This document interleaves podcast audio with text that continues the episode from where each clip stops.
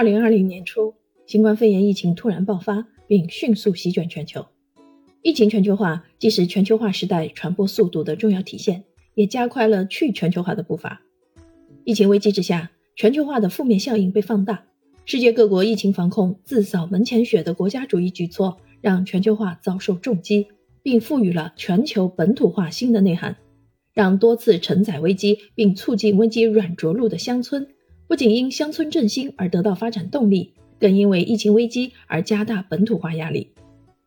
本书将在深入剖析全球化新趋势的基础上，分析去全球化、疫情危机对于中国二十一世纪粮食安全、脱贫攻坚、衔接乡村振兴、城乡融合以及对国家治理能力和应急响应能力建设的影响。本书研究并展望在经济全球化转向全球本土化过程中。乡村如何更好发挥出社会稳定压舱石、生活与就业蓄水池的功能？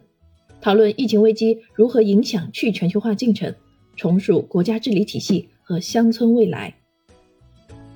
本书的作者周丽，中国人民大学农业与农村发展学院教授、博士生导师，国家社科基金十九大重大专项乡村振兴战略核心机制研究首席专家。王小飞。中国人民大学农业与农村发展学院博士，国家社科基金十九大重大专项乡村振兴战略核心机制研究课题组成员。